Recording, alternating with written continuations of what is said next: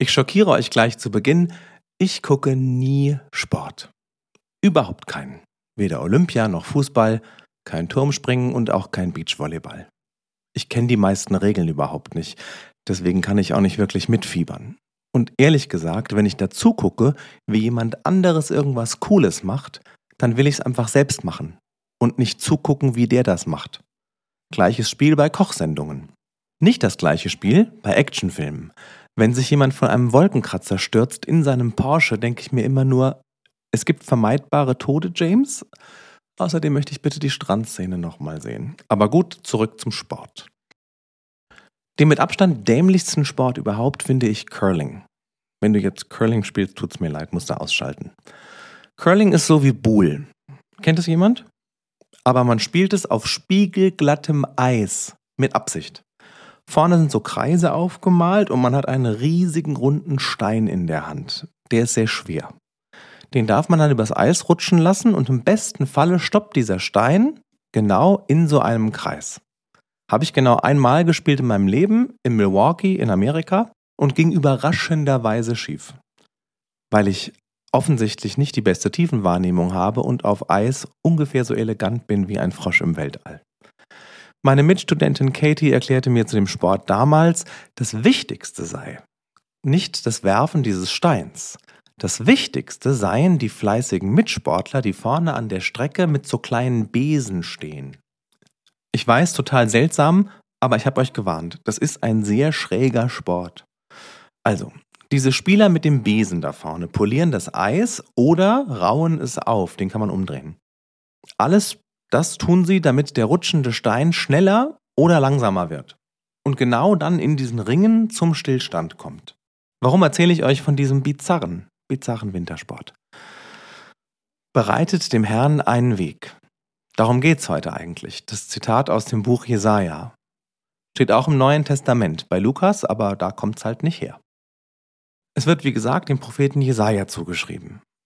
Und der kündigt da schon Johannes den Täufer an. Die Stimme in der Wüste. Das ist ein super Name übrigens. Die Bibel ist da wirklich total gut komponiert. Für die Jüngeren, das ist so ein bisschen wie bei Marvel, wo nach dem Abspann schon der Teaser für den nächsten Film kommt. Also hier der Teaser jetzt bereitet dem Herrn einen Weg. Wir gehen davon aus, du bist jetzt prinzipiell bereit dazu, dem Herrn, also Gott, einen Weg zu bereiten. Nun stellen sich aber ja einige Fragen, wenn man so einen Weg bereiten will. Wo will der eigentlich hin zum Beispiel? Und die Antwort ist schnell gegeben. Zu dir. Gott ist ein Gott der Beziehung. Gott will hin zu dir. Einen Platz in deinem Herzen, in deinem Leben. Das heißt in deinen Zornausbrüchen, Tränentälern und Mutanfällen. Er will eine Beziehung zu dir, so wie du bist, mit all deinen Höhen und Tiefen. Aber dafür müsste er dir eben auch leider nahe kommen. Und da zucken die inneren Widerstände schon. Ich weiß, der innere Sheldon schüttelt mit zusammengepressten Lippen den Kopf. Mm -mm, so viel Nähe geht nicht. Angst. Oder fällt dir das leicht? Mir nicht. Wie nahe lassen wir andere freiwillig wirklich an uns ran? Also wirklich an uns ran. An unsere verborgene Wut. An unseren unausgesprochenen Neid. An unser Bedürfnis nach Anerkennung, von dem wir niemandem erzählen wenn ich sage, Gott will dir nahe kommen, dann meine ich eben nicht zum Kaffee. Kaffee trinken kann man quasi mit jedem. Aber eine Beziehung ist halt mehr Arbeit. Und wer schon mal mit jemandem zusammengezogen ist, der weiß das. Man nennt das Wachstumsschmerzen, was da geschieht. Wenn wir andere in unsere vertrauten Marotten hineinlassen. Und wenn wir das machen, dann fauchen die gerne erstmal dem Fremden entgegen. Wir sind eben Gewohnheitstiere. Und so manche Verletzung hat auch ehrlich gesagt ihre Spuren hinterlassen. Das Leben macht vorsichtig. Und dann sagt man eher, du kannst hier also gerne einziehen und dann leben wir zusammen und dann leben wir zusammen so, wie ich vorher gelebt habe. Aber du darfst dann halt mitmachen. Okay? Schwierig. Würdest du sagen, es ist leicht, in dein Herz einzuziehen? Wie viele Räume sind abgeschlossen? Weil irgendwer Schindluder getrieben hat oder Unordnung gemacht. Wie viele Flure tragen Stolperdrähte und Stacheldrahtzäune, um bloß nicht nochmal verletzt zu werden? Sieht es da aus wie bei schöner Wohnen in deinem Herz oder vielleicht eher wie die Tribute von Panem? Schwierig, ich weiß. Wir schwenken von der Bestandsaufnahme zum Perspektivwechsel, also vom Rückblick zum Ausblick. Wie macht man es anderen leichter, einem näher zu kommen? Entspann dich, atmen. Wir reden von der Besucherführung durch dein Herz. Es bringt niemand seine Zahnbürste mit. In dem Bibeltext, von dem ich gesprochen habe bei Lukas, steht, wenn du zwei Hemden hast, dann gib eines dem, der keins hat. Ein großzügiger Gastgeber, so ist es, ist ein guter Gastgeber. Und wenn du einem hungrigen Gast deinen übervollen Kühlschrank zeigst und dann aber nichts anbietest, wird der nicht wiederkommen. Gleiches Spiel beim ersten Date. Wenn du konsequent jammerst und erzählst, was dir alles fehlt, wie schlimm das ist, dann wirkt das nicht anziehend.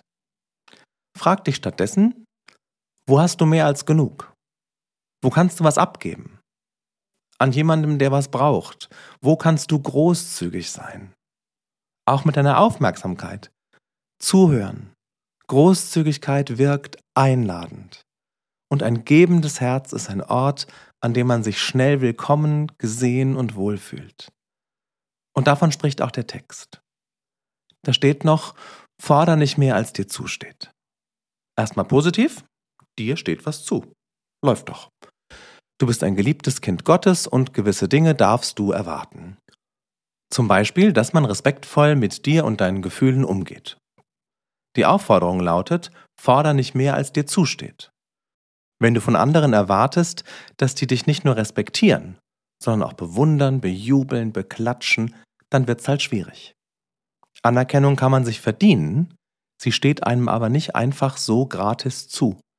Wenn Menschen heute sagen, mein Berufswunsch ist Influencer sein oder berühmt und man fragt, was kannst du denn? Und dann kommt die große Stille, das ist halt schwierig. Aber es ist ein großer Faktor im menschlichen Miteinander. Dieses Gefühl zu haben, wir tun so viel und kriegen gar nicht die Anerkennung, die wir eigentlich dafür verdienen. Zumindest nicht die, die uns gefühlt zusteht. Und wenn sie dann auch noch ein anderer kriegt, von dem du wahrscheinlich denken wirst, oh Gott, dem steht die auf keinen Fall zu, dann geht das großzügige Herz von eben direkt auf Gefechtsstation. Sei nicht entmutigt. Es heißt, fordere nicht mehr, als dir zusteht. Von wünsch dir nicht mehr hat keiner geredet wird dich wahrscheinlich nicht glücklich machen, aber verboten ist es nicht. Das ist doch schon mal ein Anfang. Aber wie bereite ich nun Gott einen Weg in mein Herz? Du ahnst es, Punkt 3. Da steht, tu keinem Gewalt an. Und ich ergänze, tu keinem Gewalt an, auch nicht dir selbst.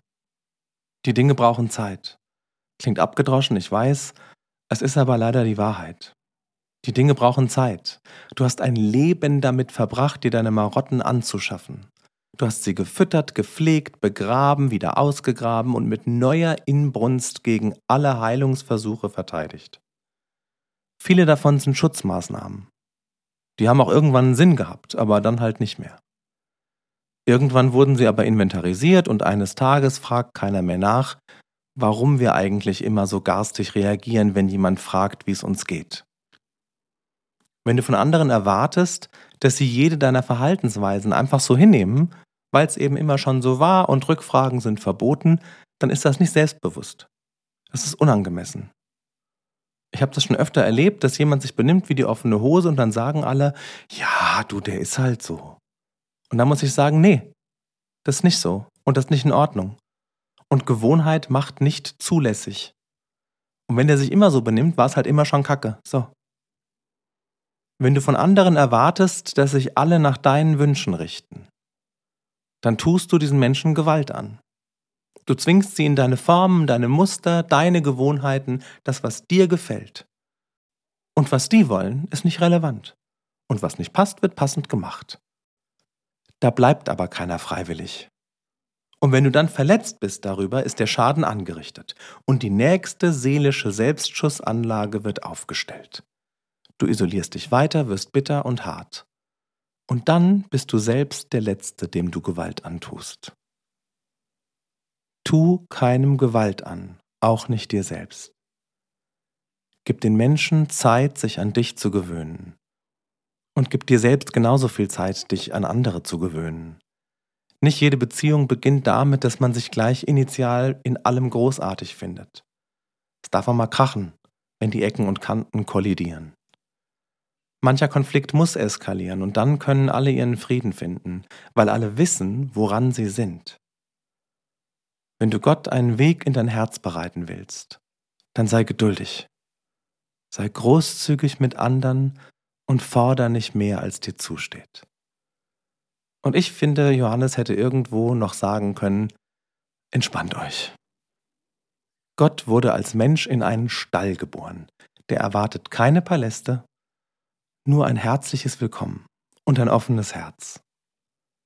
Macht hoch die Tür statt schottendicht. Das wäre schön.